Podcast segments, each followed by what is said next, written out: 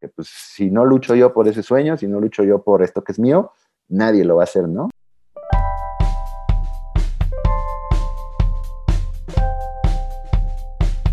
Hola, yo soy Karina. Bienvenido a Arte y Artistas, donde platicaremos sobre corrientes pictóricas, obras, artistas, museos, libros, películas y todo. Todo por amor al arte,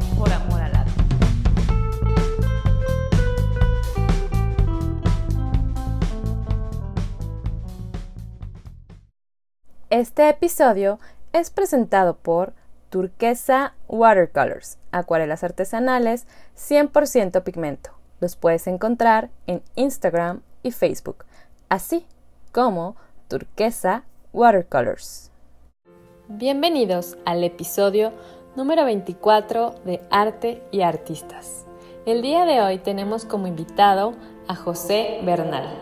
Él es arquitecto, escritor, editor y director de la casa editorial Gato Blanco, que fue fundada en el 2018 y que cuenta con más de 30 libros publicados. Y a su vez, José Bernal ha publicado tres libros, un libro infográfico, un cuento infantil y una novela. Hablamos obviamente sobre libros, cómo leer más, sobre el deporte, ilustración editorial, los procesos de una editorial, qué hace un editor, cómo se publica un libro, géneros literarios y más. Así que te dejo con esta charla con José Bernal, que lo disfrutes. Hola, hoy tenemos como invitado a José Bernal. Él es arquitecto, escritor, editor y director de la casa editorial Gato Blanco. Bienvenido. Hola, muchas gracias, Cari. No, hombre, un gusto estar acá. Muchas gracias. Qué bueno que, que aceptaste la invitación. Y quiero comenzar diciendo o hablando un poco sobre las ideas, que, que todos los humanos tenemos ideas y a veces encontramos el camino de expresión de estas ideas en el arte. En este puede ser, no sé, una pintura, una escultura, una película, un libro. Para ti, ¿qué representa un libro? El camino con, con, con, la relación con los libros, la verdad es que ha sido como, como muy cercano, muy estrecho. Eh, y, y, diría muy peculiar, ¿no? Este, he escuchado a muchos autores, este, como que, bueno, lo convencional en el mundo de, de, quien escribe es que se inicia muy temprano, ¿no? En la lectura y que este, he escuchado historias que desde niños, pues les, impulsados por familiares, ya leen El Quijote y ya leen obras así como magnas, ¿no? Eh, y yo diría que yo no, no fue así mi camino, ¿no? La verdad es que me hice lector ya bastante grande este, nunca leí un, libro de estos que dejaban en la escuela, eh, eh, canasta de cuentos mexicanos y todo eso, lo aborrecía, pero creo que era más por una como, como alma eh, rebelde ante la autoridad, ¿no? Pero sí, creo que así, impuesto nunca me llamó la atención y siempre me dio flojera como leer y todo eso, ¿no? Lo que sí es que siempre me llamó la atención el libro como tal, el, libro objeto. Siempre sentí una relación como, como muy estrecha, como te decía, una fascinación y, este, y por eso, eh, de niños, me acuerdo que a mi hermano y a mí nos compraban mucho el libro ilustrado y eso a mí nos encantaba, o sea, el libro como tal nos encantaba, así, pasta dura, pasar las páginas, eso sí te puedo decir que fue como muy precoz el amor que se gestó, ¿no? O sea, en, en mi caso. Y después, como siguiendo por ese camino de que los libros de texto meramente eh, literarios y así me causaban mucha flojera y mucho repele, lo que sí me llamaba la atención mucho era el cómic, entonces leíamos muchos cómics, y luego pasamos al manga, ¿no? Japonés, que es como más serio, es como ya una protoliteratura, ¿no? Eh, siempre he estado como muy fascinado por los libros. Mi mamá es una gran, gran lectora, entonces yo siempre veía que, que, iba apilando sus libros y yo tenía como también ese sentimiento de algún día, o sea, algún día sí me interesa, pero no así impuestos, de que lee el Periquillo Sarmiento, eh, sí, ¿no? no, horrible. Entonces, fue un día ya, ya te digo, ya bastante, pues, más que adolescente, pues sí, agarré los libros que tenía ahí mi mamá, escogí los que más me llamaban la atención y dije, los voy a leer, a ver, porque sí me interesa leer, sí me, sí me, creo que ya puedo pasar esta, esta etapa que yo los escojo, que es una decisión propia. Y sí, a partir de ese momento me, me hice un lector, eh, ahí sí muy, muy voraz, ¿no? Hasta la fecha. Entonces, cada año leo más, eh, ahora gracias a lo que me dedico, pues todo el tiempo tengo que leer y ya, pues es más, que, más que un hábito, es una pasión, definitivamente. ¿Y cuántos libros lees aproximadamente al año? Eh, por mi propia cuenta, yo creo que leo unos, unos 70. Y leo por la editorial, sí termino leyendo como unos, unos 90, ¿no? En, libros como tal, ¿no? Porque publicamos eh, 20 eh, libros, entonces pues obviamente todos me los tuve que leer, releer y con, recontraleer, ¿no? Claro. Y hablando, mm, o sea, comparando tu nivel de lectura, que son 90 libros al año, si lo comparamos con el nivel de lectura de México, que es 3 mm, libros o 3.4 libros, eh, ¿por qué crees que este nivel de lectura es tan bajo en México? Pues creo que creo que tiene que ver con un poco la idiosincrasia del mexicano, ¿no? Eh, desafortunadamente, que pues en ciertos sectores está como alejado de la, educación, de, la cultura. Eh, creo que desafortunadamente también tenemos un sistema de, de, poderosos o de poderes que le conviene que la gente no lea, que le conviene que la gente esté con educaciones sesgadas, ¿no? Eh, truncas. Entonces creo que por eso se, va dando como ese fenómeno. Eh, desafortunadamente somos uno de los peores países lectores. Este, creo que también tiene que ver con, el impacto que tiene la, televisión sobre nosotros o otro tipo de medios que nos absorben y nos, nos van educando a que el libro es algo que, pues, que es así, como, como a mí me pasó, ¿no? Que era algo de flojera, algo ¿sí? ¿No? Entonces creo que, creo que por ahí se puede ir dando, creo que es algo como cultural. Definitivamente creo que es muy, muy importante ir educando a las nuevas generaciones, pero educándolas de otra manera. O sea, yo, yo creo que la, forma en la que se, se, educa a un joven, a un niño a leer, el hábito de la lectura es muy errado. O sea, yo me acuerdo, y precisamente tal vez por eso a mí me pasó también lo mismo. Yo me acuerdo que, en, me acuerdo perfecto, en segundo de, secundaria, segundo de secundaria, cuando uno tiene que, ¿cuántos años tiene uno en secundaria? Como 13, ¿no? 12, 13, ajá una maestra nos, nos, dejó de lectura, me acuerdo perfecto, un libro de Octavio Paz que se llama Águila o Sol, y es un libro chiquitito, ¿no? Pero bueno, pues yo me acuerdo que ni lo leí porque, te repito, ni, ni siquiera hacía el intento, ¿no? Pero este, ya después de grande lo encontré porque pues, lo compramos para la tarea y todo, eso sí lo compramos, ¿no? Eh, pero ya desde grande lo encontré ahí entre los libros y dije, ah, mira, hay que leerlo. Lo leí hace poco, hace unos cinco años, ya cuando era muy, muy lector, ya cuando tenía como un acervo atrás, eh, pues sí, vasto.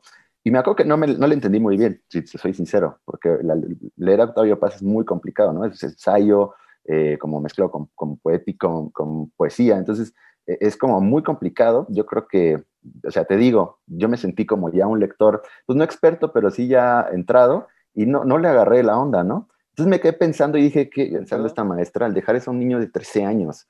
O sea, es un libro que, para el mínimo de entendimiento mínimo tienes que estar, perder la virginidad, ¿no? O sea, no, no, no, no puede ser como ese nivel de, escolar. Y yo tengo la sensación o tengo como la sospecha de que esa maestra, eh, no se me haría raro que le dijeron, ah, el, el, programa de estudiantil dice que tienen que leer un libro mexicano, de autor mexicano. Y ella dijo, autor mexicano, válgame, pues Octavio Paz, ¿no? Es el famoso, pues agarró y dijo, este que está chiquito, para que lo lean. O sea, ¿sabes? Como una desinformación grandísima de una maestra de, pues que sí, que como que tenemos estos niveles también de maestros que además les dicen, oiga, tienen que actualizarse, tienen que hacer unos exámenes y hacen una marcha y todo un desmadre, ¿no? Entonces, eh, creo que por ese, por ese sentido está muy mal inculcada la literatura. O sea, ¿qué diferencia hubiera sido si de niños te ponen a leer cosas que te interesan? Harry Potter, no sé, El Señor Anillos, cosas que son como más audaces, más entretenidas, para que se te vaya haciendo el, el hábito de la lectura, le vayas agarrando cariño y ahora sí después llega el momento de leer cosas complicadas o no, ¿no? Porque pues yo nunca me he leído el Ulises de Joyce, ¿no? Lo veo y nada más le digo, ¿qué es No, vete de aquí. Entonces, sí, pues sí. Pues creo que tienes razón. O sea, en mi caso era ah, igual parecido, como que tienes libros ahí que son a lo mejor de tus papás, o a veces ni siquiera tienen libros en algunas casas y no sabes ni por dónde empezar y, y, si no te interesa, te vas a quedar dormido. Entonces es claro, como... Sí, sí, claro. Pues, ¿por, dónde, ¿Por dónde recomiendas empezar o qué consejos nos darías para leer más? Pues sí, yo creo que, que, que, eso, o sea, incluso puedo tomar como mi ejemplo, y si yo de niño leí, por ejemplo, mucho manga, mucho cómic, yo creo que ese es un buen camino, porque a final de cuentas te vas haciendo al hábito de sentarte a poner atención a algo impreso, porque yo, yo soy muy, todavía muy romántico del impreso, tal, ¿no? Entonces, creo que si, no sé, si yo veo a un chico leyendo un manga, en vez de como también esta cultura de, ay, es Dragon Ball, quítaselo, ponle, no sé, Octavio Paz, aunque no le entienda, ¿no? Hay, como esa desinformación tremenda. Entonces yo diría, al contrario, alimenta que le, que le gusta leer el manga de Dragon Ball, cómprale más Dragon Ball o cómprale otros nuevos, y poco a poco creo que puede ir, al final de cuentas es arte, es una forma artística, como te decía, es una protoliteratura, ¿no?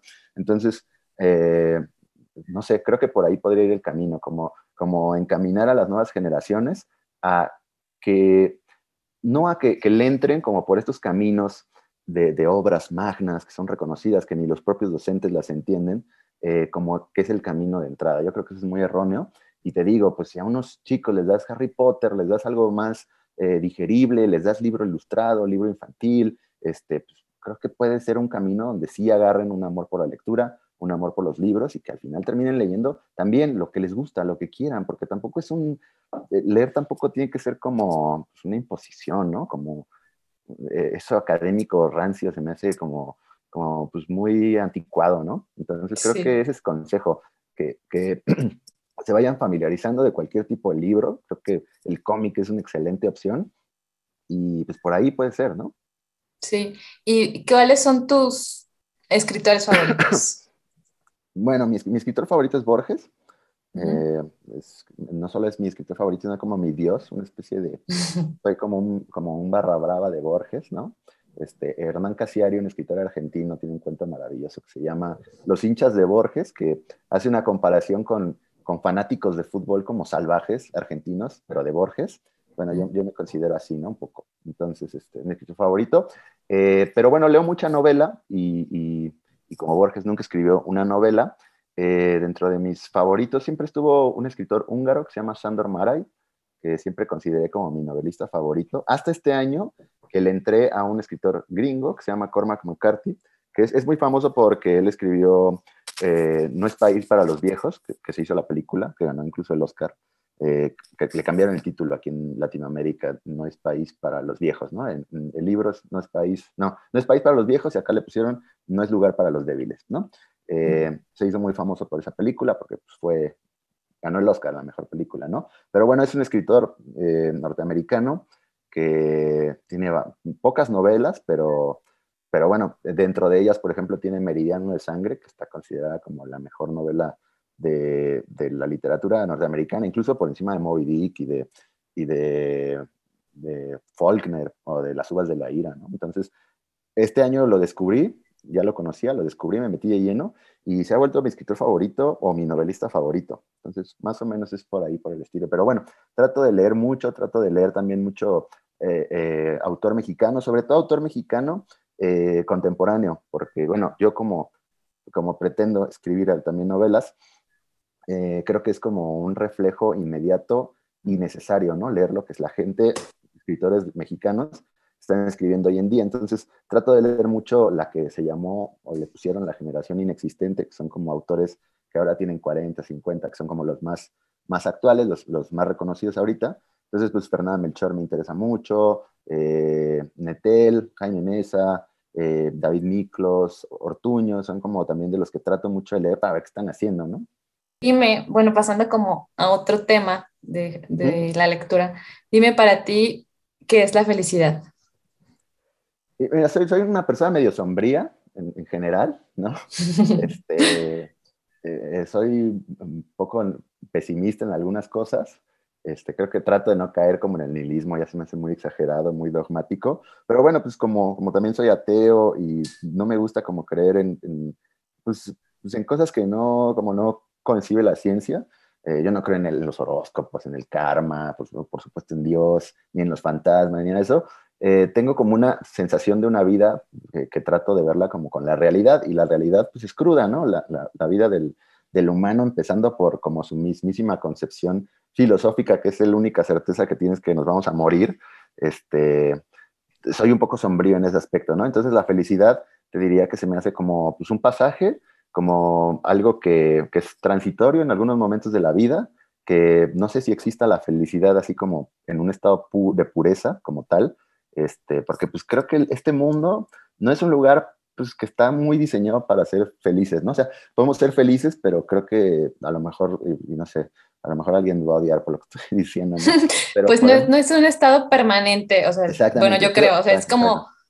momentos y no siempre vas a estar feliz, ¿no? Pero, pero sí me gusta hacer esta pregunta porque, bueno, es muy interesante lo que cada uno piensa, ¿no? lo que para cada quien es la felicidad. O sea, para una persona es un concepto totalmente diferente que para otra. Sí, sí, sí. Sí, pero bueno, también soy muy eh, ese positivismo tóxico que como que ahora sobre todo que hay en muchas redes sociales abunda, de que son constantes mensajes de tienes que estar feliz, tienes que estar feliz. Si no estás feliz, estás mal. O sea, eh, ¿sabes? Como ese negar sentimientos tan humanos como el odio, la tristeza, la, la, vergüenza, no sé, se me hace la ira, se me hace muy deshumano, muy antinatural y también pues muy mm, como insano, ¿no? Entonces creo que eh, trato de ver así como la vida, eh, que la felicidad es solo una parte de, pero que muy, a veces muy fugaz, eh, por supuesto, sí creo que existen momentos de felicidad en, todas las personas, pero pues termina siendo por algo fugaz y hay otras cosas, ¿no? Entonces, no sé, trato de serlo como lo más realista que, pueda. Hablando de las emociones, eh, pues yo creo que igual nos expresamos por lo que nos gusta, lo que nos inquieta, lo que nos causa alguna emoción, ¿no? Lo que nos apasiona. Y yo sé o supongo que te apasiona el fútbol. ¿Por qué te apasiona el fútbol? Pues es, es, es, un gusto muy genuino, yo creo. Eh, la verdad es que si te soy sincero, desde, desde muy niño me, me enamoré de, de, jugar al fútbol y de todo lo que tenía que ver con el fútbol, ¿no? Todo lo que lo rodeaba. Yo me acuerdo que uno, hablando de felicidad, uno de los días más felices de mi vida fue una vez que estábamos muy niños, mi hermano y yo, y, y jugaba al Cruz Azul, porque somos, somos cementeros. Este, jugaba Cruz Azul en la semifinal contra Atlante, en el Estadio Azteca, y este, en el 97 y fue un miércoles, además un horario rarísimo, porque fue un partido como a las 12 o 1 del día, ¿no? No sé por qué, rarísimo. Pero bueno, me acuerdo que mi papá nos llevó, este, y, fue súper emocionante porque fue el día que conocí el Azteca, ganamos, ese fue el campeonato del 97 de Cruz Azul, y este, y además me acuerdo que, que, no fuimos a la escuela por ir al partido, ¿no? Entonces yo, yo siempre odié la escuela, nunca me gustó mucho. Entonces, este, me acuerdo que fue como un día así increíble, mi papá se convirtió como en mi héroe porque eh, era como de, no solo nos llevó al fútbol, sino que no nos llevó a la escuela y me acuerdo que nos dijo, mañana digan que se enfermaron, ¿no? Entonces era como, wow, o sea, rebelde, además la cosa. Y, me acuerdo que, no sé, desde que entré al, estadio, pues era muy chico, eh, eh, y vi el pasto, y vi como la fiesta, y todo, de, verdad quedé, quedé, enamorado, ¿no? Y, y, luego ya cuando empecé a jugar, y todo fue como, como un, un amor muy genuino, este, hacia el fútbol, ¿no? También siempre fui como muy de deportes, me gusta el básquet, me gusta, siempre fui como un niño muy activo, entonces eh, siempre quería correr, saltar y todo, y era como también, cuando fui descubriendo que el fútbol no solo era la cosa más divertida de hacer, sino que también era muy sano, que, te mantenía en forma, bueno, pues a lo mejor para un chiquillo, pues te, mantenía activo, eh, hacías amigos, era como un, una forma de, sí, de, sobre todo hablando como de esta amistad, de que tú estabas en la calle y llegaba otro niño con un balón y de pronto, sin establecer ningún tipo de conversación, se ponían a patear y ya era tu amigo, ¿no? Entonces, eh, eh, qué mejor que, ese diálogo. La verdad es que mis mejores amigos son gracias al fútbol. Y también descubrí algo muy importante en, eso, como, como, eh, como lecciones de vida, porque en el fútbol lo que también me enseñó fue como, creo que un descubrimiento por ser todos iguales, ¿no? a mí nunca, en toda mi vida nunca me faltó nada, de niño fui un niño súper privilegiado, eh, entonces creo que entrar a ese lugar donde ya no importaba si alguien venía de donde fuera, eh, o fuera del color de piel de la que fuera, o, o, fuera como fuera, lo importante era que también jugaba, ¿no? Entonces ahí sí no había ricos, ni pobres, ni guapos, ni bonitos, ni nada, había buenos y malos. Entonces creo que ese, ese como, eh, y que como hacer equipo también, trabajar todos juntos por un, aprender todos juntos para un mismo objetivo. Creo que eso, no solo el fútbol, sino que del deporte en general, creo, te da como ese tipo de aprendizajes. Entonces es algo de lo que nunca me he despegado eh, y pues bueno, hasta la fecha sigue siendo mi gran pasión, ¿no? El fútbol.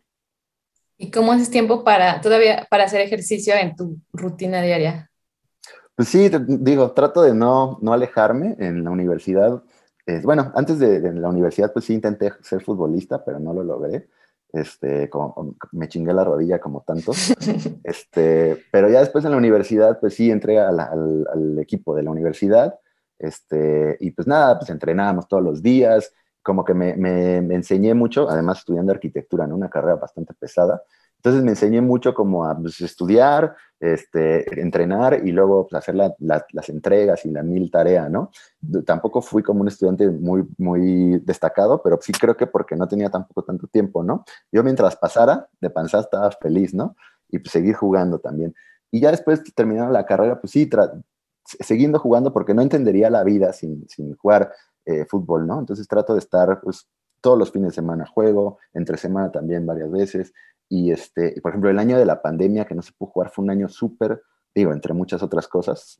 No quiero sonar así como frívolo en que la gente pues, perdió sus empleos, falleció, y yo así diciendo, ay, yo no jugué fútbol, ¿no? Pero, pero sí, la verdad es que sí me pegó no poder jugar, ¿no? Era como también ya no soy tan, tan joven como para un año perdido de, jugar fútbol, porque es algo que a final de cuentas depende del físico, ¿no? Pero bueno, eh, así, así creo que encuentro el tiempo. Como ¿Cómo no voy a encontrar el tiempo para algo que, me encanta, que no puedo entenderme sin jugar al fútbol? También sin ver al fútbol, por supuesto. Este, entonces, bueno, pues junto con leer, el cine también son mis grandes pasiones y siempre encontraré tiempo para, para hacerlo, ¿no? Y bueno, hablando de fútbol y de los libros, tu primer libro es El arte del fútbol. ¿Cómo unes el arte con el fútbol? Pues el, concepto nació eh, de, un amigo que tenía, jugábamos en, la, selección de la Salle y éramos muy fanáticos, por ejemplo, del cine, de los libros ya, ¿no? Y también jugábamos ahí y, me acuerdo que él tuvo la idea de hacer una revista que, que fusionara precisamente al fútbol con cosas culturales, no, no en el arte, no, no, solo el arte, sino cosas culturales, la política, la, eh, la, cultura en general, las ciencias incluso. Entonces, este, ese concepto, por supuesto que no lo descubrimos, ni mucho menos. Existe, eh, por ejemplo, en España, teníamos como varios referentes. En España hay una revista que se llama Libero, que precisamente es eso, es una revista de fútbol, pero con un enfoque pues más cultural, más hacia las anécdotas, más hacia el arte, más hacia el impacto social que tiene el fútbol, ¿no? Entonces era como nuestro, hay otras revistas, Panenka, en Argentina también muchísimos escritores han explorado el fútbol más allá, ¿no? Entonces, pero en México no faltaba tanto, en México todavía está, y mucho, como ese sentimiento de que el fútbol es algo inculto, algo que está muy, muy separado de, lo intelectual o de, o de este tipo de cosas. Y yo creo que, pues no, ¿no? A final de cuentas, digo, como mexicanos, este, está en nuestra idiosincrasia, es parte de nuestro folclore, es parte de nuestra cultura, entonces, ¿por qué hacerlo de lado? Bueno, el caso es que me invitó a, esa revista y me dijo, bueno, tú que estás, eh, eh, yo estudiaba cine por entonces, entonces me dijo, tú que estás estudiando cine y estudiaste arquitectura, escribe, o sea, fusiona fútbol con estas dos cosas, ¿no? Con cine y con, con arquitectura. Y pues empecé a hacerlo, empecé a hacerlo en vez de, como texto, empecé a hacer unas infografías, porque creí que era como muy visual, ¿no? El cine, la arquitectura, para fusionarlo. Y empecé a hacer metáforas y cosas medias alocadas, fusionando el fútbol con, con estos dos temas, la arquitectura y el cine. Y pues bueno, los empezamos a publicar. Luego la revista eh, se transformó como en un medio digital y ya no había como mucha cabida para lo que yo hacía. Entonces tenía un montón ya de material de eso y yo en ese entonces trabajaba en un despacho de arquitectura y pues nada, me decidí a hacer el libro renuncié al despacho porque sí me quise dedicarme 100% a esta tarea. Y pues así hice el libro de, fútbol, el arte del fútbol, que pues son 90 infografías de fútbol, pero combinado con, con, lo que ya tenía, con arquitectura, cine, pero además sumé literatura y bueno, pues eh, así, así salió el, libro. Y este libro, bueno, tiene se ve que tiene pues investigación de todo lo, como dices, unes varios campos culturales con el fútbol y también tiene mucha ilustración por ser infografía. ¿Cómo, ¿Cómo, es el proceso de un escritor para trabajar con ilustradores? Pues es, eh, eh, digo, es un libro que yo cuando, cuando hice este libro no sabía ni siquiera que iba a fundar una editorial. Este, se fue dando sobre la marcha. Entonces, bueno, este libro abrió el camino para lo que iba a ser, ¿no? A final de cuentas, eh, dictaminó o, o encaminó que todos los libros de, la editorial tuvieran esta combinación de ilustración, ¿no? Entonces no hemos hecho de las 32 publicaciones que tenemos, ninguno es un libro escrito nada más. Todos tienen elementos gráficos, ya sea ilustración, hicimos un libro de fotografía apenas. Entonces ese libro de infografía surgió con eso. Creo que eh, también me enseñó que era mi parte favorita, a final de cuentas, porque eh, como editor, esa parte de dirección del arte para fusionar la ilustración con los textos es la que más me gusta. Es decir, a mí me mandan una novela y para implementarle la parte gráfica, ahí, eh, lo disfruto muchísimo porque hay que encontrar al ilustrador que yo crea o que junto con el autor creamos que puede dialogar con su texto, que puede tener como el mismo lenguaje, como el mismo estilo, la misma atmósfera, que pueda sumar, eh, eh, que, eso es lo que más me gusta y empezar a dictaminar como qué pasajes del libro vamos a ilustrar, cómo lo vamos a ilustrar, qué, estilo va a tener, eh, qué queremos transmitir al lector, qué queremos provocar en el lector. Entonces esa parte creo que es, la, es de las que más me gustan, te diría, porque como editor, pues sí, una de mis chambas es meterme con los textos y lo disfruto y me gusta meterme con las palabras y tal, pero ya cuando metemos la ilustración es de las cosas que más disfruto, o sea, como esta dirección de arte. ¿Y em, tú buscas a los eh, ilustradores o tienes una base de datos ilustradores cómo es el proceso? Pues, pues sí, en el, libro de fútbol, en el arte de fútbol, participaron 20 ilustradores diferentes. Entonces, como que ahí un poco empecé a hacer la cartera, ¿no? Ya tenía 20 por lo menos que habían trabajado en la editorial o para la editorial. Entonces, pues poco a poco eh, fui como buscando en Instagram. Ahora las redes sociales tienen esa gran ventaja, ¿no? Es un gran escaparate, sobre todo Instagram para ilustración es un gran escaparate para, para buscar gente. Entonces, pues sí, me, fijo mucho que sean de México, porque pues trabajar con alguien en el extranjero todavía es complicado para nosotros. Este, entonces me fijo mucho que sean de México, que me guste lo que hacen, que también pido recomendaciones ¿no? a los mismos ilustradores. Eh, y bueno, se ha hecho una cartera ya muy grande de, ilustradores, porque pues hemos trabajado, si no, no, tengo el dato, pero pues seguramente con más de 20 ilustradores y, e ilustradoras. Y pues bueno, muy variado y, así hemos hecho como la cartera. Si yo, si yo ya trabajé con alguno que, y en otro libro siento que puede volver a aportar porque es como su estilo, lo vuelvo a, llamar y ya me dirá si, si puede, si no puede o nos pondremos de acuerdo, pero, pero así, así va surgiendo. Bueno, y tú hoy eres escritor y editor, pero estudiaste arquitectura. ¿Por qué decidiste estudiar arquitectura? Pues decidí estudiar arquitectura porque, te voy a ser sincero, es una pésima edad para decidir qué, vas a estudiar, ¿no? o sea, te soy sincero, tienes como muy poca información, no sabes ni qué de tu vida, ¿no? Este, y pues bueno, mi hermano estaba estudiando arquitectura. Lo que sí tenía claro es que quería hacer algo eh, creativo, eso sí, 100% seguro, soy pésimo para las matemáticas, pero pésimo en serio. Entonces quería alejarme de, tú dirás, ah, arquitectura, no, no, tiene tanta matemática. Este, pero bueno, quería, quería entrar a algo creativo, eso sí lo tenía claro. Y bueno, al final de cuentas eh, sí, sí fue algo que, que, sucedió, eh, porque a lo que me dedico hoy es así. Pero sí creo que pues, fue un error estudiar arquitectura. Bueno, no, sí, sí no sé, eh, no quiero sonar tan mal, pues, pero definitivamente no era lo que quería hacer. Eh, si yo decía, no sé, en mi casa como quiero estudiar, no sé, cine, por ejemplo, o cosas más poco convencionales, creo que como que me iban a decir que no, ¿no? Entonces arquitectura era como, como políticamente súper correcto y tenía esta parte de ser creativo, ¿no? Yo veía lo que hacía mi hermano y me gustaba, o sea, genuinamente sí me gustaba. Eh, y la verdad te voy a decir, la carrera sí la disfruté, sí, sí me gustó. Eh, y, le tengo mucho cariño a la arquitectura y me encanta, o sea, sí tengo, de hecho tengo mi biblioteca acá de, arquitectura y son libros a los que recurro constantemente y me puedo aventar un documental de, de Le Corbusier y yo feliz y todo, ¿no? Sí es algo que, que, en ciertas partes me apasiona, pero ya después cuando empecé a entrar a la vida laboral, pues sí me llevé una gran decepción porque pues es una chamba como muy de oficina, donde, bueno, eso a mí me pasó, ¿no? Estoy seguro que hay otros arquitectos, otras carreras de arquitectos que son diferentes a la mía. Pero a mí me pasó eso, que me sentí estancado, me sentía que no hacía nada creativo, en el despacho donde trabajaba era todo más maquinal, más este, estructurado, un poco más incluso administrativo. Y bueno, que es parte de todo, no, no me sentía pleno, ¿no? Entonces fue cuando como que mi escape, mi escape fue hacer el libro, sin saber mucho también hacia dónde iba. Y sí, creo que encontré afortunadamente mi vocación, ¿no?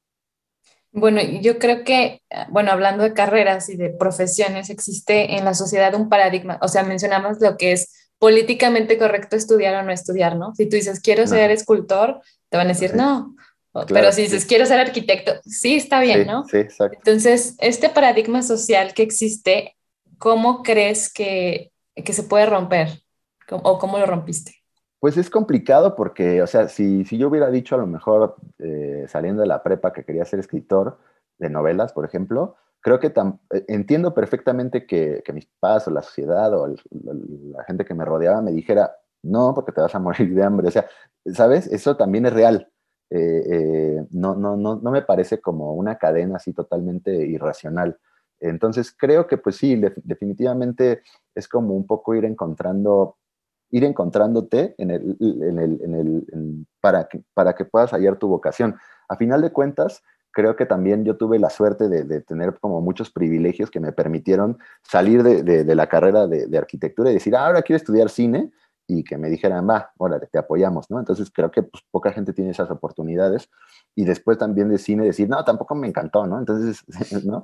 Eh, es como complicado en, el país en el que vivimos y en la sociedad y en el sistema en el que vivimos. Sí, sí es complicado. Este, lo que sí aconsejaría sería que eh, cuando tú entras a estudiar una carrera, eh, no creas que eso ya dictaminó lo que vas a hacer, ¿no? Creo que puedes encontrarle como varias aristas a las cosas, ¿no?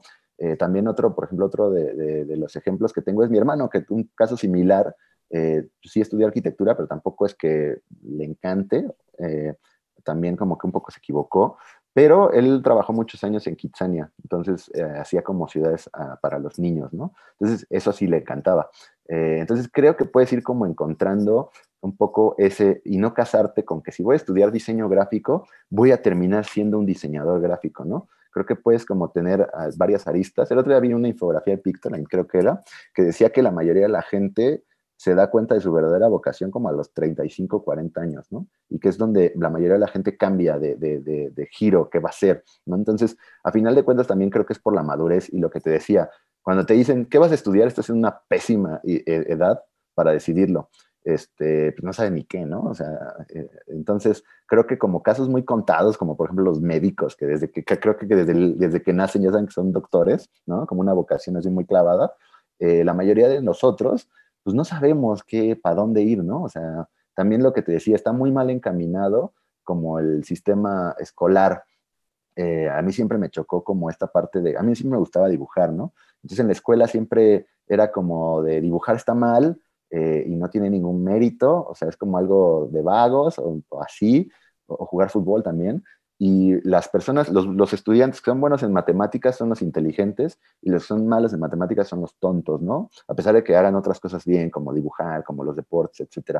Entonces, creo que como no te encaminan realmente, solo hay como esa división, bueno, en matemáticas, inteligente, malo, tonto, no sabes ni qué, entonces tú también te la crees y dices, ay, soy bien tonto, ¿no? Entonces, este, creo que si el sistema estudiantil estuviera como mejor estructurado para encaminarte desde más joven a tus talentos, a tus virtudes, creo que también llegarías a esa edad sabiendo mejor qué quieres, ¿no? Sí. Y bueno, eh, ya que escribiste este libro eh, del arte del fútbol, cuando decides publicarlo, ¿a qué obstáculos te enfrentaste? Pues a un montón, porque ahora sí que estaba yo como cómodo en el despacho y recibía mi quincena y pues sabía lo que hacía, ¿no? Porque era lo que estudié cinco años. Entonces, este, cuando salgo de esto, me encuentro con un gremio que no sabía nada, ¿no? O sea, nada, no sabía ni dónde estaba parado, ni qué hacer, ni a dónde moverme. Entonces, eh, ese fue como el obstáculo, ese primer paso. Eh, creo que fue, fui como encontrando los caminos eh, como consiguiendo los contactos también que, me interesaban, como recibiendo la ayuda de la gente o contratando a la gente que necesitaba. Y fui aprendiendo. El proceso del libro me gustó mucho y siento que le agarré como la onda, ¿no? O sea, como que, como que me sentí un poco como un pez en el agua durante todo el proceso.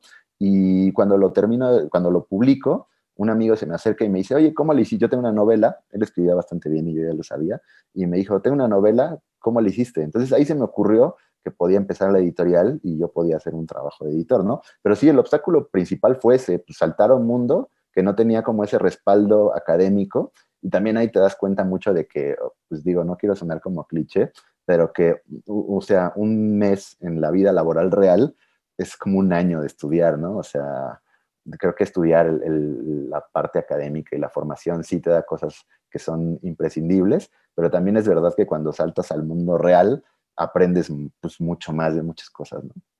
O sea, te da más aprendizaje el hacer las cosas, ¿no? Claro, sí, claro, sí, sí. ¿Y ah, cómo pasas? O sea, ¿no buscaste otras editoriales para que publicaran tu libro o directamente dijiste voy a fundar la editorial? Lo, sí lo intenté, como, pero muy por encimita, ¿no? Porque la verdad, te soy sincero, me encontré con puertas cerradas, desafortunadamente, ¿no? Entonces, como ese tratar de, la publicación convencional, donde una editorial apuesta por ti, que, pues no eres, no existes en el mundo ni editorial, ni, ni de las artes, ni nada, es como muy, muy complicado. No digo que, que, haya gente que no siga ese camino y que pues sea unos verdaderos prodigios, por ejemplo, para escribir y que pues sí, manden su novela a Penguin Random House y luego, y luego digan, ah, sí, te publico, ¿no? Entonces, eso pasa, por supuesto, pero también pues, sí es complicado porque cuánta gente no está interesada en publicar, es un, en México pues se vende muy poco libro, o sea, como que es, es un negocio que no es muy redituable a final de cuentas, entonces es como complicado que apuesten en ti, ¿no? Menos si no eres como nadie. Entonces, sí lo intenté muy por encimita, luego, luego me di cuenta que por ahí no iba a ser, y fue cuando decidí como hacer la editorial, ¿no? Que también fue un poco más como con fines de de, prácticos, porque pues no quería sacar un libro que no tuviera editorial. Entonces dije, ah, pues, ¿qué se necesita para hacer una editorial? Esto, esto, esto, esto. ¿Lo puedo hacer? Pues creo que sí, y ya lo hice, ¿no? Entonces, también uno de los, un poco viviendo con esa experiencia que yo tuve, un poco de los giros de la editorial, es que eh, apostamos o tratamos de, abrirle las puertas a autores que pues, otras editoriales parece por, no, no por talento, no por, porque es, es, un mundo muy voraz, ¿no? Eh, le cierran las puertas. ¿Y cómo fue el proceso para fundar la editorial? Pues fue ese, tal cual, ¿no? Durante el libro, este, pues te digo, necesitaba como, bueno, uno puede hacer una publicación sin editorial, por supuesto, pero pues como que está un poco sin respaldo, ¿no? Pues sí, literalmente, te digo, investigué como qué se necesitaba, o sea, legalmente y formalmente, y pues ahora le tienes que poner un nombre y ahora le tienes que poner un logo y bla, bla, bla, y esa parte que me encantó también. Este, y pues así, ¿no?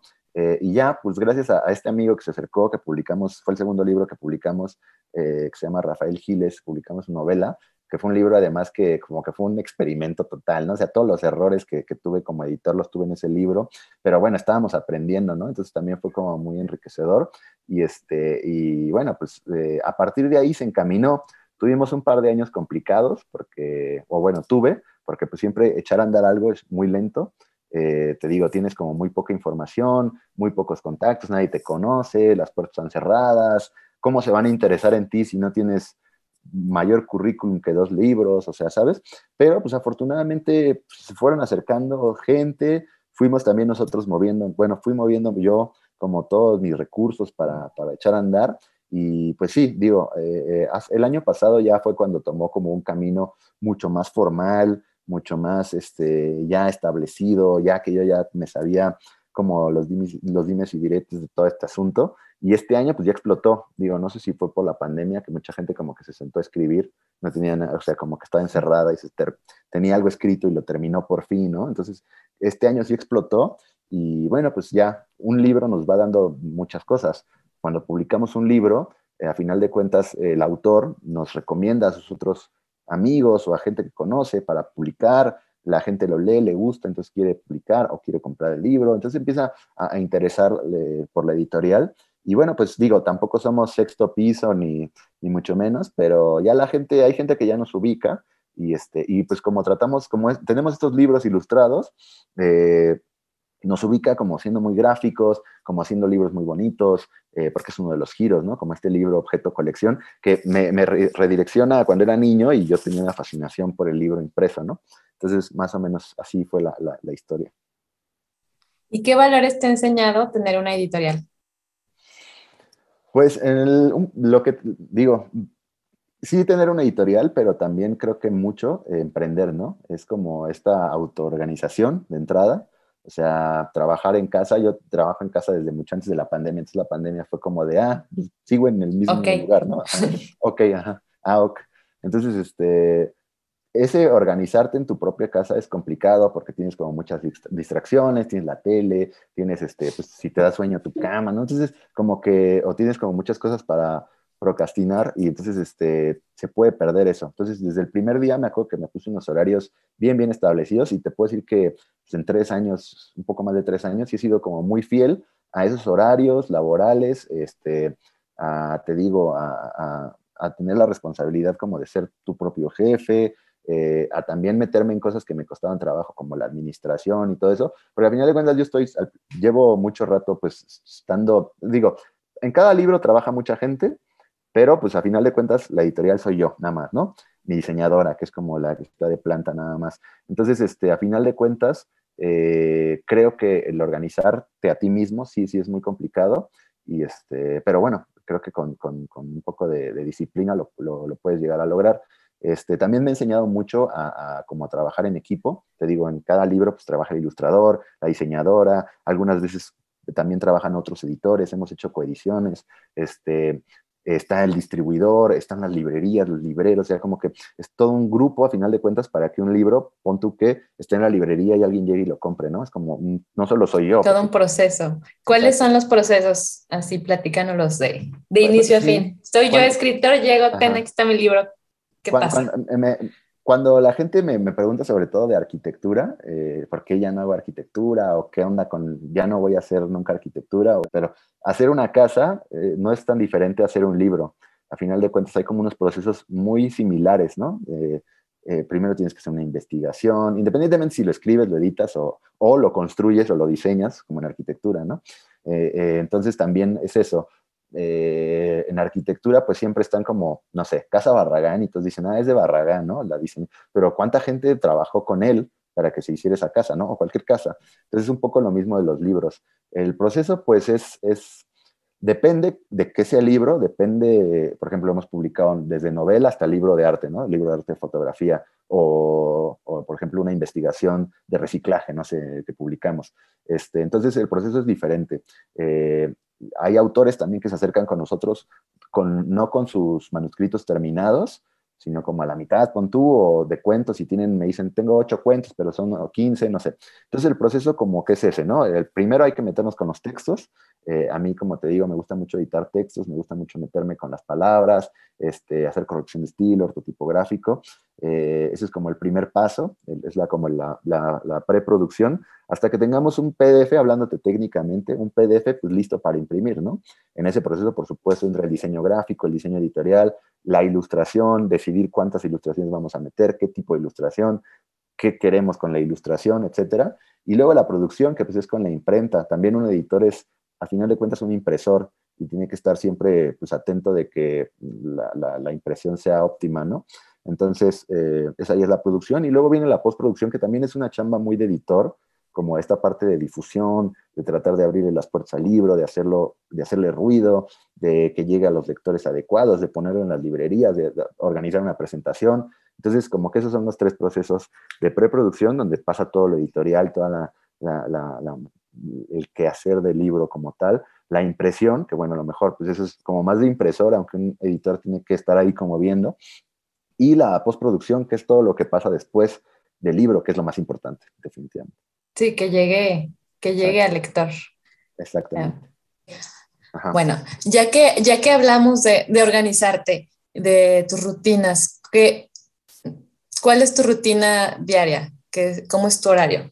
¿Cómo te organizas? Pues, según yo voy al gimnasio en la mañana, pero no siempre lo logro, ¿no? Esta es una flojera, pero trato, trato de hacerlo. Este, entonces voy al gimnasio, este, ya regreso, me baño y pues sí, a las, siempre trato ya a las nueve estar trabajando.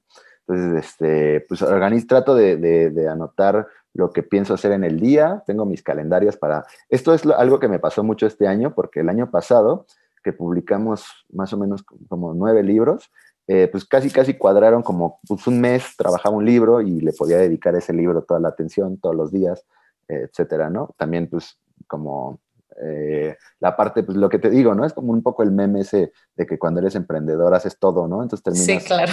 redes sociales, administración, ventas, yo empaco los libros, este, barro aquí mi despacho, entonces este, un poco de todo eso. Entonces también, pues, como organizarme para un tiempo, a mí no me gusta mucho estar en redes sociales, pero pues es necesario, ¿no? Es súper necesario. Entonces ahí estoy posteando, eh, trato de dedicarle eso a la parte administrativa, eh, pues como todo lo, que no falte nada, pero eso el año pasado. Este año publicamos, ya, está, ya, se está acabando el año, pero vamos a publicar 19 libros.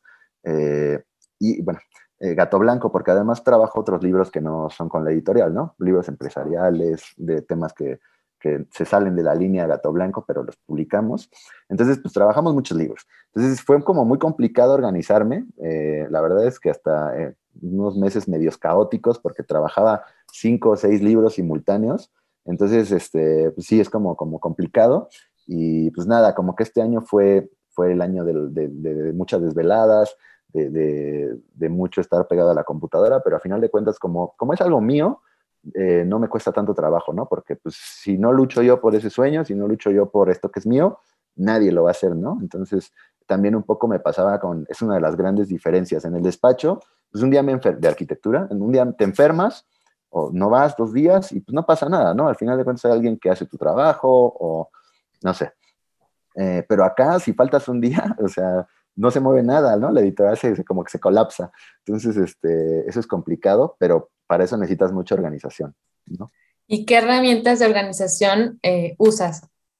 Pues muy, la verdad, muy convencionales y muy hasta rudimentarias, ¿no? O sea, tengo aquí mis, mis libretitas. Agenda. agenda, libretas, y ya sé que hay apps muy pros que, que, te sirven para organizarte y he visto luego que hay apps que te sirven para organizar a tu gente de trabajo. Entonces, eh, no, la verdad es que así y el WhatsApp, ¿no? O sea, la verdad es que estar pegado en el teléfono, porque pues ahí es donde charlo con mis autores, con mis ilustradores, con Jimena, que es la diseñadora. Y pues nada, lo que sí me sirvió mucho también fue eh, en tiempos de pandemia este redescubrimiento por las videollamadas y todo este asunto, ¿no? Porque a final de cuentas yo antes pues, conocía a un autor y lo iba y lo veía, nos citábamos en algún lado y es gastar dinero, es tráfico, tiempo. Y ahora todo se ha hecho muy práctico con las videollamadas. Hay autores que yo he conocido literalmente el día que les doy el libro, ¿no? Entonces, digo, también un poco se pierde esta como cercanía de conocer al otro, que también es, es, necesaria. Pero en cuestiones de tiempo y de practicidad, pues sí, es, es, muy bueno. Mi diseñadora vive en Toronto, entonces todo es vía Zoom, todo es vía, eh, cuando tenemos juntas y trabajamos algo juntos, pues es vía Zoom, ¿no? Así tal cual. Este, entonces te diría que esas son como las herramientas, nada del otro mundo, nada muy nuevo, este, y, eso. Y no planea, no sé si como, como un seguimiento de proyectos o algo así por etapas o, o así. Sí, cuando, cuando llega un libro, este, lo primero que hago es hacerle un calendario que lo comparto con el autor, ¿no? Y con el ilustrador y con la diseñadora, con todos, ¿no? Este, pero ese, sí, trato de como seguir esos calendarios, pero pues que no son más que Exceles, ¿no? Entonces, este, te digo, pues creo que como muy, muy a la antigüita en algunas cosas, pero pues sí, esos procesos, ahora sobre todo que, que me topé con un año donde trabajé como libros simultáneos, era como súper importante designar, este día es para este libro, este día es para esta otra cosa. Entonces, como ese tipo de cosas me ayudaron mucho a, pues sí, a final de cuentas cumplir como los plazos. Digo, eh, también obviamente hay tropezones, este, porque dependes de muchas cosas, que la imprenta se va a atrasar incluso una semana, pues bueno, quedaría un poco mal ahí, pero bueno, la gente también entiende, ¿no? Entonces, este, creo que, creo que eso es como una batalla y en aprender, también aprendizaje también. Sí, sí cada error te, te lleva a aprender algo, ¿no? ¿Cuál ha sido el mayor aprendizaje que has tenido? Mm, pues el mayor aprendizaje que he tenido definitivamente es como, te diría como temas eh, técnicos y, esta parte de los libros. Este, cuando yo hice mi primer libro no sabía pues como nada, ni siquiera, ni siquiera por ejemplo del lenguaje de un libro. Alguien me decía cuarta de forros y yo me quedaba así como de, ah, hasta que alguien me dijera, hacia la contraportada atrás, ¿no? Entonces, creo que como el aprender ya ese tipo de, lenguajes, ese tipo de saber qué es qué, aprender como cosas de la impresión como tal, que yo no sabía nada, ¿no? Pues, ¿por qué tendría que saberlo? Este, ese tipo de aprendizajes a mí como que me han servido mucho, ¿no? Entonces, que, que, es como una parte de lo que sería como el académico, ¿no? El aprendizaje académico que lo aprendí ya elaborando. Este, pero bueno, también dentro del aprendizaje es como ese, como saber tratar a las personas, hacer un equipo eh, y como ir adaptando a todos los tiempos, organizar a la gente. Yo soy una persona bastante eh, introvertida, entonces pues me cuesta trabajo a veces como pues hablar con alguien por teléfono, ¿no? Así, y, poco a poco he ido quitándome como ese miedo y al final de cuentas dirigir un libro, porque al final de cuentas yo soy la cabeza como director de cine, eh, es lo que he aprendido más y me ha gustado mucho y, este, y bueno, pues también descubrir como que soy bueno haciendo algo que ni idea, ¿no? Que, que era que, que podía ser bueno. Sí, ¿y qué hábitos crees que te ayudan como escritor? O sea, ¿cómo vences la página en blanco?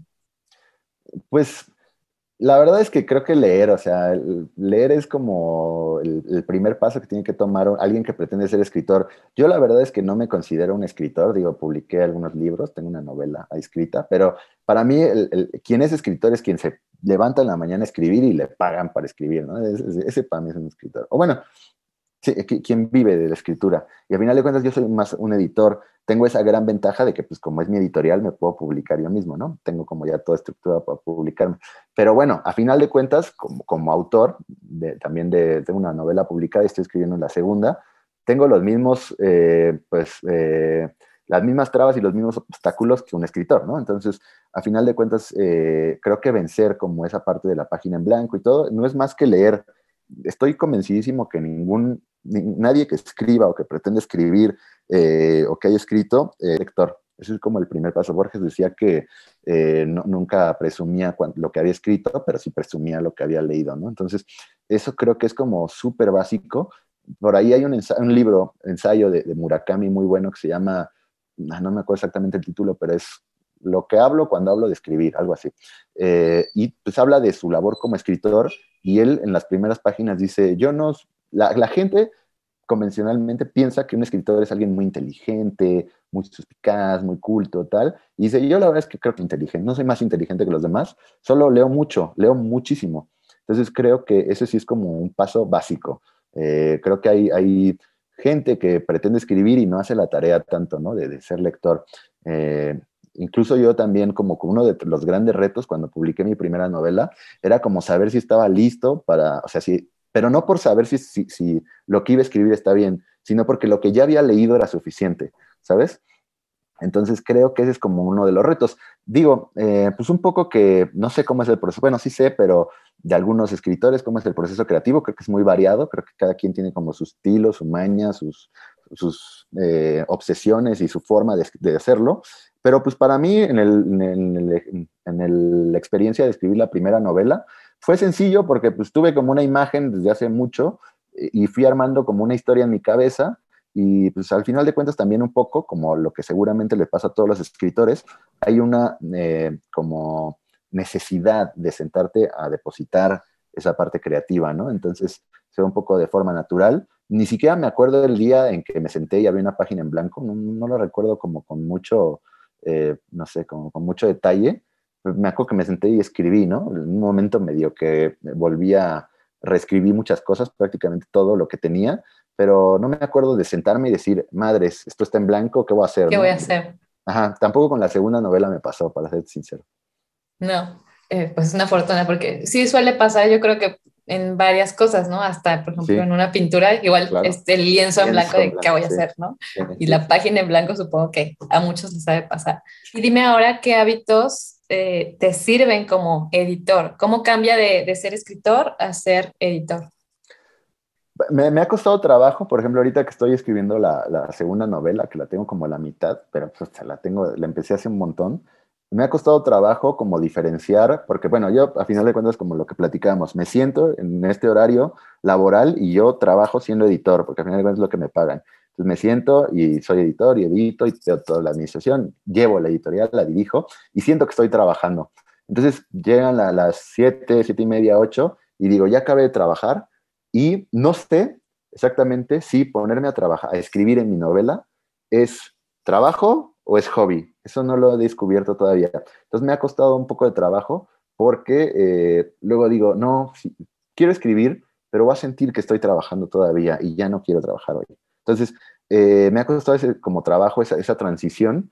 Eh, estoy tratando de escribir los fines de semana para no sentirme que estoy trabajando, sino sentirme que estoy como haciendo un hobby, algo que me gusta, que al final de cuentas sí me encanta, pero pues es complicado y luego también me, está o me, me ha sucedido mucho que llega como, es como un poco forzado porque me he tratado de poner, estoy hablando como escritor, me he tratado de poner como horarios, a diario voy a escribir, terminando de trabajar a las 7, o sea, de 7 a 8, una hora escribir y no puedo, o sea, no, no me llega la inspiración, no sé, no estoy bloqueado, entonces también es eso. Y en la, en la madrugada, como a las 2 de la mañana, me paro y de repente empieza a fluir así como, ¿sabes? Como eh, como poeta, entonces agarro y sí tengo que bajar por la compu y me pongo a escribir y creo que casi todo lo he escrito así, es como... Como, que te llega la inspiración en, en, algún momento. Sí, como es que depende mucho del mood también, yo creo, ¿no?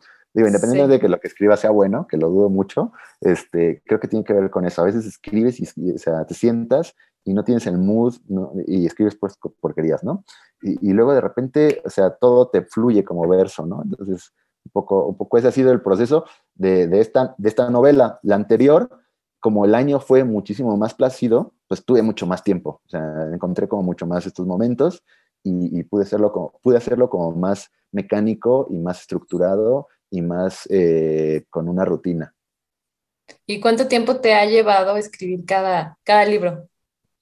Eh, hablando de, las novelas, eh, la primera novela vas a hacerlos bailar, me tardé como un año, te digo, fue como ese 2019, no, 2018, ya ni me acuerdo, pero que fue un año en el que sí tuve como mucho tiempo para sentarme y ponerme a escribir y hacer como la tarea de la investigación y mis mapas mentales y todo esto, ¿no?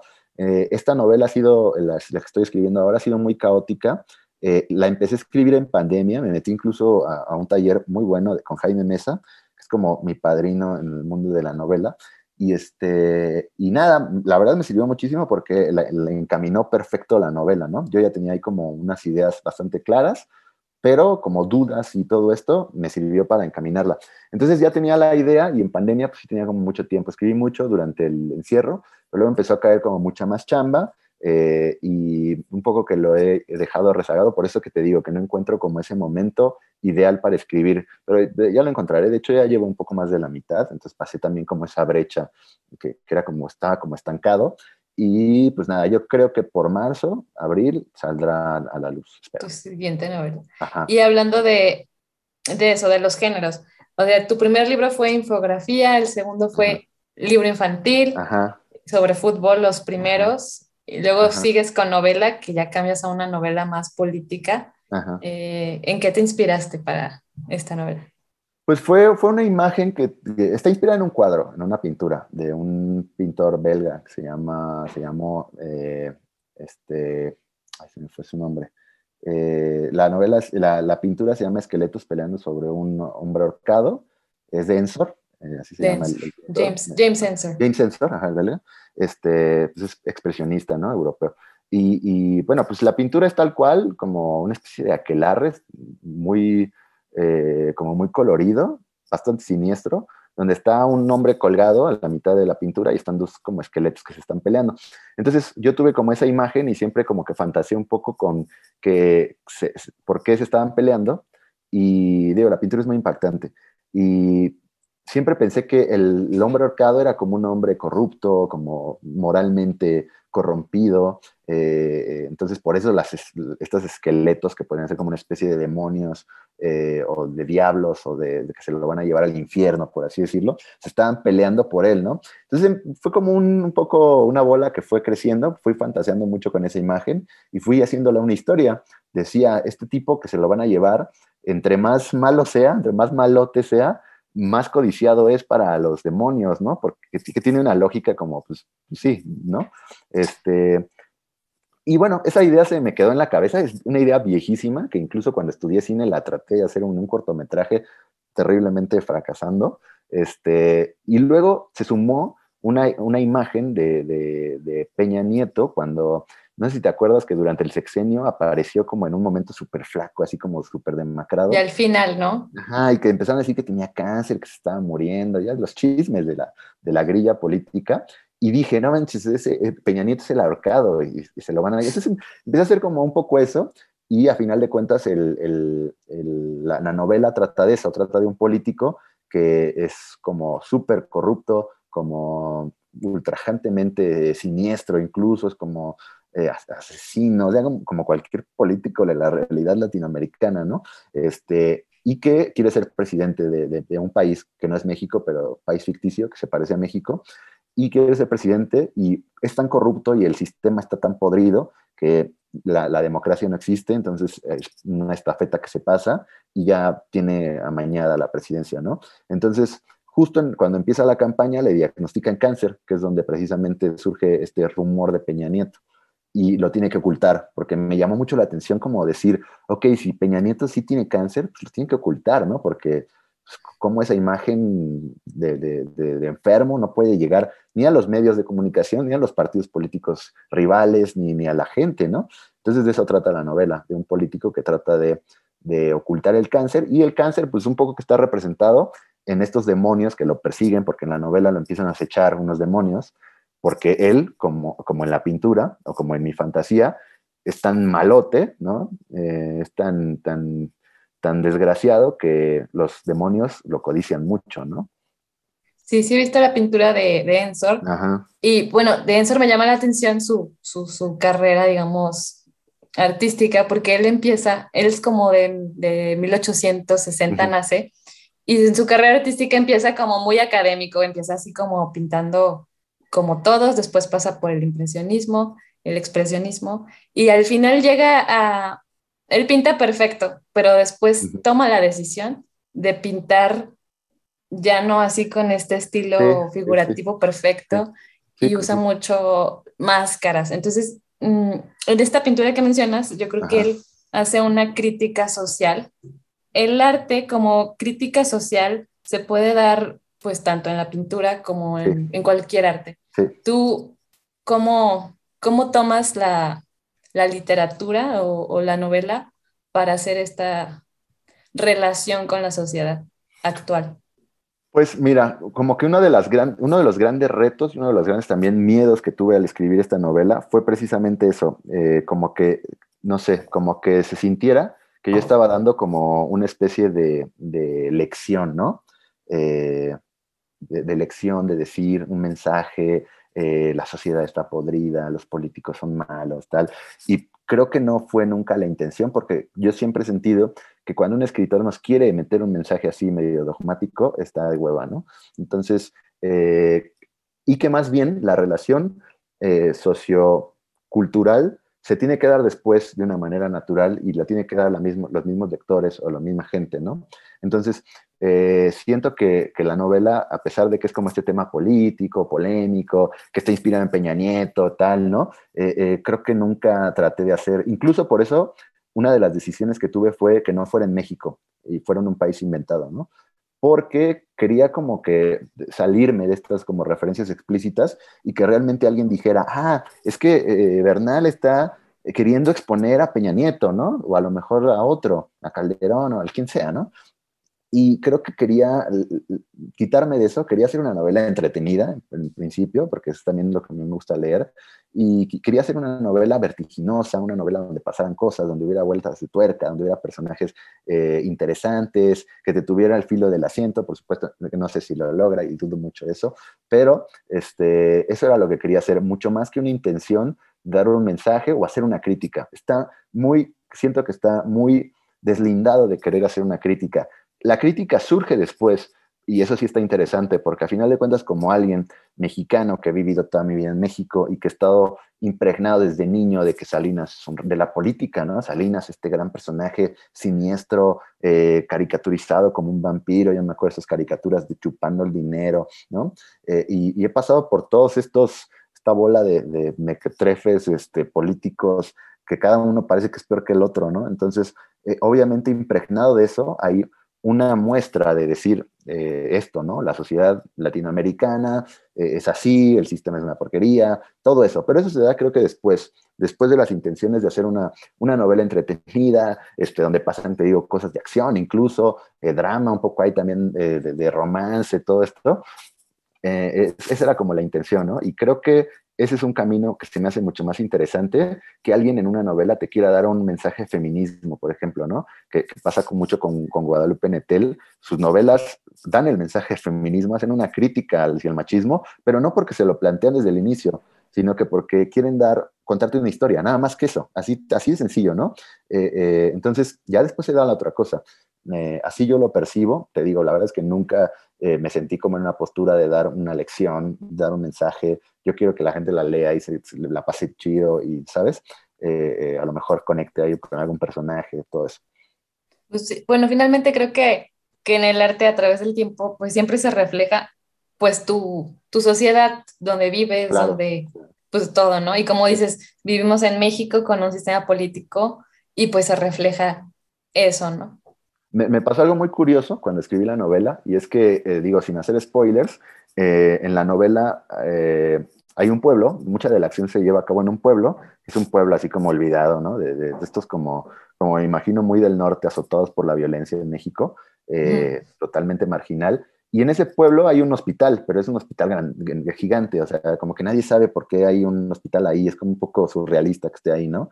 Este, y bueno, eh, a final de cuentas, pues el hospital también se vuelve como una parte muy, muy eh, protagonista de la historia, incluso como, como si el hospital fuera un personaje. Entonces, ya terminó esa parte, de, ya publiqué la novela, todo, y muchos meses después me encontré una noticia en el periódico que, eh, de este narco, el Mencho, que habían encontrado en la selva un hospital privado que él tenía. En la selva.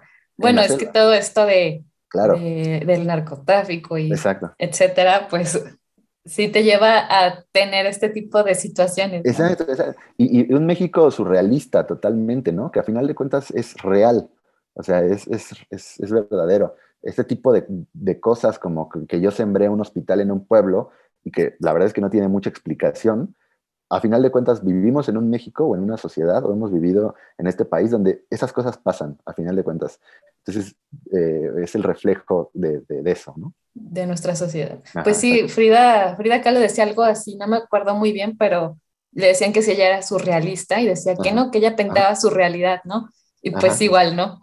Sí, sí, sí. O, o, no sé, creo que fue Bretón, que vivió acá en México, que en algún momento mandó a hacer una, una mesa y la, dibujó en perspectiva, se la dio al carpintero y se la hicieron en perspectiva, ¿sabes? Así, fugadas de cuenta. Entonces, este, de ahí fue donde él, dijo esa famosa frase de que México es un país surrealista. Ya. Ah, pues sí, es este, de ahí sale el surrealismo. Ajá. De Breton. Bueno, hablando de todos estos géneros, ¿cómo, cómo cambia el, tu proceso en cada uno de los géneros? Que tienes que estar como, tienes que ser como eh, multifuncional, ¿no? A final de cuentas, eh, hemos publicado, como te digo, libro de arte, novela, cuento, este, libro infantil, que es un libro totalmente diferente a, publicar una novela, ¿no? El, el, libro infantil está totalmente casado con la ilustración y lo gráfico porque es la manera en la que permea hacia los lectores niños, ¿no? Entonces no puede ser de otra manera. Tienes que poner como mucha, mucha atención en eso. Y es también uno de los libros que más nos gusta publicar, o personalmente más me gusta publicar, porque es donde se puede explotar más la ilustración. Entonces, creo que como ese mood de, por ejemplo, los libros empresariales que hacemos también, que no son editorial gato blanco, pues son mucho más estructurados, mucho más aburridos. Entonces tienes que ponerte como en ese mood de género. En, en el tema de escribir, la verdad es que, si te soy sincero, eh, publiqué mi libro de arte de fútbol, quedó muy bien, me gusta mucho. El libro de, infantil, que fue una cosa muy familiar, se lo escribí a mi sobrino, este, hicimos muy, muy poquitos ejemplares, es algo muy personal. Y luego ya publiqué la novela, que fue como el, donde yo siento que inicio como una carrera pues, de escritor, ¿no? O de autor. Y si te soy sincero, creo que no me voy a despegar más en el futuro de, de ese género de narrativa, ¿no? Me gustaría hacer a lo mejor después un libro, he estado pensando de cuentos, pero cuentos y novela ya no me veo despegando, o sea, ya no me veo volviendo al libro infográfico, si te soy sincero. Entonces, eh, eso hablando de los géneros. Y eh, el género como tal en la novela, pues digo, Vas a hacerlos bailar es un thriller político, eh, como casi, casi una novela negra. Y ahora la novela que estoy escribiendo, El cine de Caín, es un libro, es una novela, pues sí, pues que, puede rondar como en el en Narcos, ¿no? ¿no? Digo, no quiero caer como en ese cliché de autor mexicano que solo escribe Narcos, pero a final de cuentas es como una novela pues, de violencia, también es como un thriller, entonces digo, creo que por ahí va un poco como el lenguaje que yo quiero hacer y, digo, pues, Stephen King, este, pues, son, su lenguaje y su mundo es muy, muy de cada escritor, ¿no? Pero por poner un ejemplo, ¿no? O sea, son... Eh, eh, totalmente reconocibles sus novelas, ¿no? A pesar de que no solo escribe terror. Pero bueno, creo que eso es como es muy propio del escritor. Eh, a pesar de que puede cambiar de género, siempre hay algo de su esencia, ¿no? Sí, lo que decíamos, que siempre, ah, ya ves que decías que estudiaste arquitectura, que dices fue un error, pero pues yo creo que, que al final de cuentas, todo lo que estudias te va a servir ya a la hora de que ejecutas tu, tu profesión, ¿no? Sí. Entonces, finalmente se cuela lo que has leído, lo que has estudiado, ahí se, va a, lo que haces. Para ti, ¿qué es el éxito? Pues el éxito, digo, eh, es algo como muy difuso, me gustaría decirlo. Eh, digo, uno de mis grandes escritores favoritos es Hernán Casiari, que incluso publicamos en la editorial. Este, es un escritor argentino, la verdad es que es, fabuloso. Y escribe mucho cuento, que son más que cuentos, como unos pequeños ensayos autobiográficos. No sé, él, él ha revolucionado muchas cosas de la literatura contemporánea. Pero en uno, precisamente, narra la historia de que él está en, un, en el subte, como le dicen allá, que es, que es como el metro, en Argentina, y, y, se baja del vagón y ve a unos chicos que están tocando como en una pequeña orquesta, ¿no? No sé, creo que están tocando algo de Vivaldi, me parece. Eh, y bueno, él se baja, los ve, se les queda viendo, tocan muy bien. Ahí se forma como una especie de corro a su alrededor, ¿no? Eh, de, gente viendo. Y cuando terminan la pieza, les aplauden enérgicamente toda la gente, ¿no? Eh, entonces él ve en su cara, en los rostros de estos chicos, una verdadera satisfacción, ¿no? Entonces, al final del cuento o del texto, me gusta mucho el cierre porque dice, si alguien juzga a estos chicos por el éxito que están teniendo, están fracasando rotundamente porque pues, para ser músicos están tocando aquí en el metro, lo están escuchando 15 pelados eh, y pues no le están pagando, le están aplaudiendo nada más, a lo mejor uno ahí bota una moneda, está fracasando, pero yo creo que están teniendo mucho éxito, se ve en su cara que tienen éxito porque están satisfechos con lo que están haciendo. Entonces, creo que eso, un poco, ese es el éxito, ¿no? A final de cuentas, medirlo siempre es un error porque siempre vas a caer en comparaciones y en comparaciones es uno de los, ¿no? Eh, inalcanzable porque, este, ahora que ganó el Atlas, por ejemplo, pues sí, le dirías a cualquier jugador que seguramente está sintiéndose exitoso y, ya ganaste el Mundial, pues no. Entonces, ah, ¿sabes? Creo que eso... Es relativo relativo, exactamente, ¿no? Entonces, pues me gusta como ir pensando que el éxito es un pequeño de grandes o de pequeñas eh, objetivos que vas alcanzando o que no, y que los tienes que abrazar, ¿no? Tienes que abrazar también el fracaso, por supuesto, eh, pero que está cosechado de eso, ¿no? Un poco. ¿Y tú crees en la suerte? Este, híjole. te digo, creo que como, como pretendo ser muy racional, eh, te digo lo que, te decía, no, no creo como en el el karma, ni en los horóscopos y todas estas cosas como irracionales. Eh, podría llevarse a pensar que no, pero la suerte al final de cuentas es algo que tiene que ver con la estadística, ¿no? Entonces, eh, como en Match Point, esta película de Woody Allen, donde todo lo explica con la suerte de un tenista que, que su bola pega en la red y hay un momento en que, pues, por cuestión de suerte puede ir para su cancha y perder el punto o el campeonato, o puede pasar a la otra y ganarlo creo que sí hay un poco como de esa suerte, como de esa, ese, ese, rango de cosas que ya no dependen de nosotros y que tampoco sabemos muy bien de qué dependen. Eh, entonces creo que sí hay como suerte, hay suerte desde que naces, ¿no? Y que naces, te digo, puedes nacer siendo privilegiado o un niño en África que mm, se va a morir de hambre. O creo que por ese tipo de, de, de, situaciones o circunstancias que no dependen de, los, de nosotros y parece ser que no dependen de nadie, eh, creo que yo lo llamaría suerte, entonces te diría que sí, sí creo en la suerte. Bueno, hablando de, escritores, eh, existen diferentes tipos de escritores, desde emergentes, clásicos, bestseller. Para ti, ¿qué hace la diferencia entre este tipo de escritores? ¿O qué más clasificaciones podría haber? Es un poco como el objetivo de lo que escriben, ¿no? Eh, y sucede mucho con el cine, este, que es como un arte súper, súper afín a la, literatura, porque pues, es narrativa en su mayor parte, ¿no? Entonces creo que, creo que el tipo de, escritores se genera a través del objetivo. Este, no es lo mismo el objetivo que tiene Steven Spielberg en su nueva película que el objetivo que va a tener, no sé, este, Jim Jarmusch, ¿no? En su nueva película. Entonces, creo que a partir de esos objetivos se generan como muchos géneros, como muchos tipos de escritores, y a final de cuentas todos son necesarios, ¿no? Y todos son a su manera eh, eh, válidos, ¿no? Por así decirlo. Eh, yo no creo tampoco en esto de pensar y vuelvo a hablar de cine, ¿no? De que eh, purista que ve cine de Igmar Bergman y de Tarkovsky no puede ver una película de Marvel, ¿no? Así se me hace, eh, de, como dicen los chavos, del mamador, ¿no? Entonces, creo que un poco lo mismo con la escritura. Ahora, creo que también hay cosas que debemos entender que no tienen un valor eh, cultural y artístico y no tiene nada de malo señalarlo y, bueno, pues también existe, ¿no? Y también hay que convivir con eso. Eh, pues, están estos libros de, de, Jordi Rosado o de cosas así, ¿no? Que, que, pues digo, existen porque a final de cuentas también es un negocio y son lo que se venden, y no puede decir desafortunadamente o no, pero bueno, eh, tienen ese objetivo y lo cumplen, ¿no? Entonces, un poco regresando al éxito, son, son libros exitosos, ¿no? El, cine lo mismo, ¿no? Este, como estas cosas de Derbez y cosas así que, pues, que tienen un valor artístico prácticamente nulo, de cero. Ah, lo vivimos en la tele, ¿no? Con programas como La Rosa de Guadalupe o los talk shows como de Laura en América, cosas así, que pues tienen un, un valor artístico cero, y que además también creo que impulsan eh, como ciertos eh, antivalores en la sociedad, ¿no? Entonces ahí sí que podemos empezar una crítica, pero al final de cuentas están ahí y tenemos que convivir con ellos porque tienen un objetivo muy claro, lo cumplen o no, eso ya es otra cosa, pero tienen un objetivo muy claro. Y al final de cuentas, para todo tipo de obras, escritores, cine, televisión, lo que tú quieras, eh, este objetivo es como que lo que dictamina el tipo de escritor, el tipo de director, el tipo de lo que sea, ¿no? Em, ¿Qué proyectos tienes para, para, el próximo año? Me decías que estabas escribiendo otra novela, ¿no?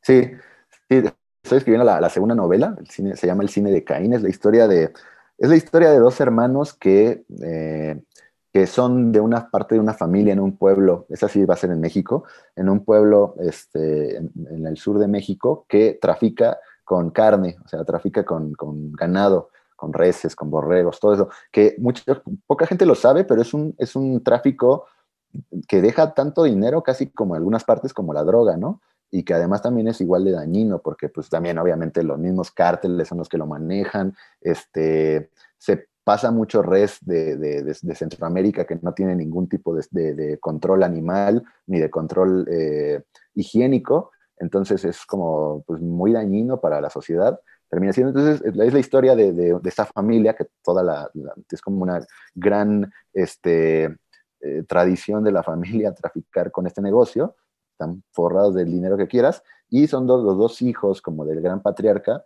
que pues este, empiezan a, a, a pelear por, por, la herencia. De eso trata, digo, de las, no te puedo hablar de muchas más cosas que no sean las mías, porque la verdad es que hay como confidencialidad en algunos proyectos, eh, pero bueno, es, eso. A principio de año de eso sí te puedo hablar. Vamos a lanzar un, libro de cuentos de un autor novel que se llama Ares Mejía. Eh, es, un, es, un, libro de cuentos, eh, se llama Cinco cuentos para un corazón desahuciado. Eh, y vamos a sacar un, libro de poesía que se llama El color del espejo, de un autor que se llama David Carranza. Eso sí ya los puedo decir porque ya están publicados en redes sociales y todo. Pero bueno, vienen cosas interesantes, algunas cosas sí son confidenciales. un proyecto de ilustración enorme, que me tiene muy contento, pero bueno, poco y nada puedo hablarte de ese, ¿no? ¿Y qué consejo o mensaje le darías a los escritores emergentes o a las personas que si quieren eh, empezar a dedicar a escribir, pero ya más profesional? Sí, el consejo más importante que puedo decirte es justamente que, que tienes que ser muy lector, ¿no? Eh, creo que esa es como la tarea que tienes que hacer primordial. No puedes pretender escribir eh, si no lees mucho y de verdad te empapa, y lee lo que te gusta y lo que, ¿no? lo que más te gusta. No es necesario que leas, como te digo, a, el Ulises de Joyce, si no le, o el Quijote, ¿no? si no, no te entra, no, nomás no, y ya está, ¿no? Pero sí lee otras cosas y lee lo que te gusta, ¿no? Eh, creo que a partir de lo que, te decía, eh, a partir de cómo ese consejo se puede derivar el segundo, y es que creo que hay como una errada calificación de mucha gente de lo que es ser un escritor.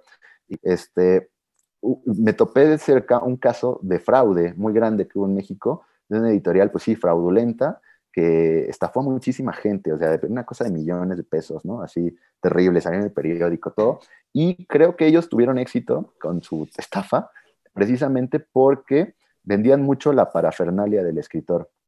Es decir, eh, seducían, digamos, a estos escritores que eran de, todo tipo, de gente, que por supuesto se dedicaba a otras cosas o eran, no sé, chavitas de 18 años, así, eh, como con la parafernalia del escritor, que vas a ser famoso, que vas a firmar libros, que van a, vas a ir en la calle y te van a reconocer y te van a pedir un autógrafo. Y creo que a mucha gente de estos autores eh, era lo que realmente les interesaba. O sea, y creo que también está como esa falsa, eh, no sé, como cliché del escritor, que creo que también mucha gente busca, más que más que, y, eso no, no, no, tiene buen fin, ¿no? Este, porque pues en primera no es así y, en segunda está como muy alejado de la realidad, ¿no? Entonces, creo que la gente que quiere escribir también creo que tiene que hacerse como esa pregunta básica de por qué quiere escribir. Y si la respuesta es porque voy a ser famoso, creo que eh, eh, por ahí no va la cosa.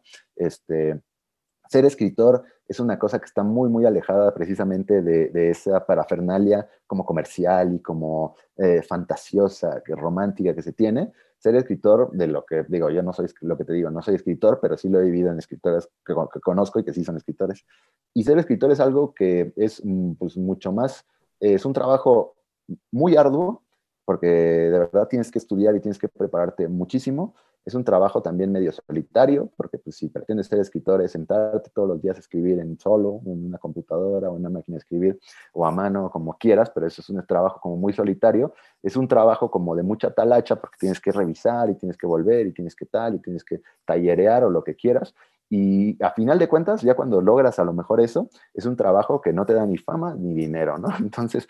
Sino todo lo contrario. Todo lo contrario, exactamente. Entonces, pero que, que, que, si realmente tú quieres decir algo y quieres escribir, eh, también es por supuesto súper, súper válido.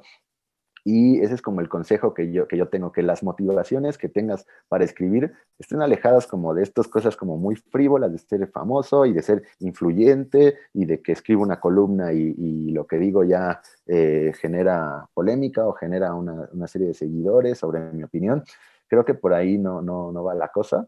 Este, creo que escribir es algo, entre muchas cosas, algo más simple, que se vuelve más complejo en otras, y la gente al revés, o esta gente quiere como las cosas simples, eh, te den lo complejo y lo complejo te den lo simple. Entonces, creo que por ahí no, no va ese camino. Eh, creo que hay mucha gente que tiene ganas de escribir, que tiene cosas muy importantes que decir, muy válidas, y que, pues bueno, también todos tenemos eh, ese como ese derecho de, de intentarlo, ¿no? ¿Y tú por qué escribes? ¿Qué sientes cuando escribes? O cuando ya tienes un libro tuyo. Pues lo dividiría como en dos, porque sí son como dos experiencias muy diferentes. Con el arte del fútbol no me sentí nunca un escritor, me sentí como una especie de, creador de este libro, que es como más bien un concepto, y, este, y me gustó como también un poco a lo mejor sentir que, que yo daba un granito de arena a que el fútbol pudiera verse de otra manera, ¿no? Como a lo mejor también que mucha gente entendiera cómo yo veía el fútbol, ¿no? Cómo yo lo veo. Eso como que me quitó mucho peso de encima y fue como una gran satisfacción decirle al mundo qué opino del fútbol y también decir como es como una especie de, carta de amor al fútbol, ¿no? Como de confesión de, pasión y de, este, de, esta gran afición que tengo, ¿no? Y eh, pasó diferente en la novela creo que el sentir como que yo pude crear una historia y unos personajes y que a final de cuentas también deposité como algo de mí en ese, en ese libro, es algo que, que me gustó, ¿no? Eh, definitivamente siempre he tenido como esa, esa parte de, la creatividad, eh, te digo, siempre me gustó dibujar, me gusta mucho el cine, yo siempre veía como que quería hacer películas, eh, con mi hermano hacíamos un montón de, de filmaciones y todo, y, entonces creo que ese como esa parte de, esa creación de narrativa, ¿no? De, contar una historia. Eh, siempre me han interesado las historias narradas, desde las que te cuenta tu papá o tu mamá, hasta de las que ya después me enteré leyendo. Entonces, cuando, cuando yo empecé a leer y me hice muy lector, te digo, sobre todo de novelas y narrativa, de cuento, eh, sí quería escribir, o sea, desde el principio tenía como esa parte de... Y de niño me pasaba lo mismo, cuando leía cómics, yo hacía mis cómics, ¿no? Yo hacía mis historietas. Entonces, esa parte como ese, creo que es un gusanito que, que fue como como muy eh, natural de mi parte, ¿no? Entonces, al final de cuentas, contar esa historia me gustó mucho, ¿no? Que la gente la pudiera leer y, no sé, emocionarse, eh, me resultó emocionante para mí también. Claro. ¿Y dónde pueden encontrar eh, tus libros y los libros de la editorial? Los todos están a la venta en Amazon este, y en las librerías El Sótano. Entonces, si se meten a la página www.editorialgatoblanco.mx, pues allá pueden redireccionarse hacia cualquier título también en las redes sociales pues, pueden encontrar cualquier información, en Facebook, en Twitter, en Instagram, Editorial Gato Blanco, así nos encuentran. Editorial Gato Blanco. Muy bien. Y pues gracias por estar aquí, José Bernal. Gracias y fue un gusto. un gustazo. Muchas gracias. Hasta luego. Ha sido una plática muy interesante con José Bernal, que es un lector voraz y que nos ha dejado ver a través de su mundo lleno de libros y de su profesión como escritor y editor, esperando que te ayude en tu propio camino como artista, escritor, en tu vida personal o que simplemente hayas pasado un buen rato con esta plática.